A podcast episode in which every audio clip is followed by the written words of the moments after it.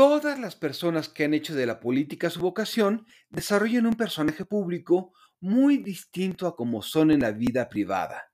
Así, proyectan una imagen que les da credibilidad y transmite liderazgo. Sin embargo, un manejo erróneo o mal pensado puede acabar con una carrera, como pasó hace unos días con Gabriel Cuadri. Acompáñame a ver esta triste historia. Realpolitik 101. Comentario político rápido, fresco y de coyuntura con Fernando Duorak.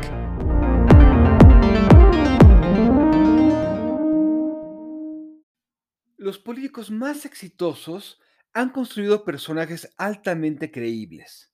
Dos ejemplos.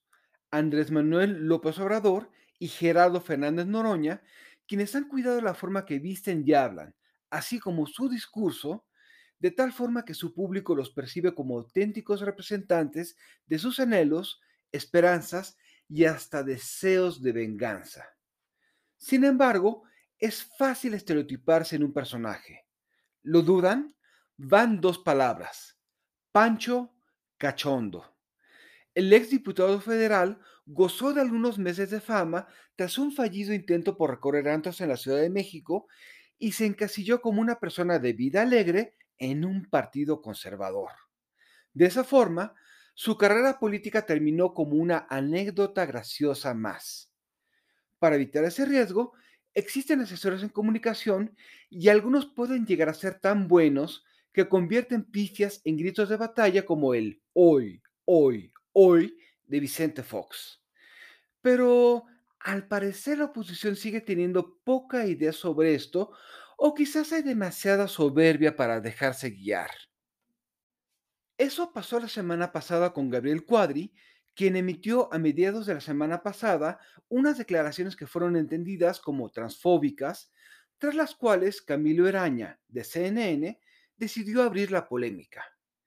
Si el diputado hubiera sabido el juego, habría modificado su postura y con un poco de labia hasta le habría dado un giro a su favor, pero insistió en su postura. ¿Cometió el presentador un exceso al correrlo y mandarlo a Tepito TV? Quizás, pero la culpa es de Cuadri por no entender o no querer entender las reglas del juego de la comunicación. ¿Qué pasará con Cuadri? No mucho. Acabará encasillado en un personaje que gozará de simpatía ante un público reducido, pero sin capacidad para crecer. Si Morena pone una candidatura competitiva en su distrito y va por México comete el error de permitir que se reelija, habrá una carnicería en 2024.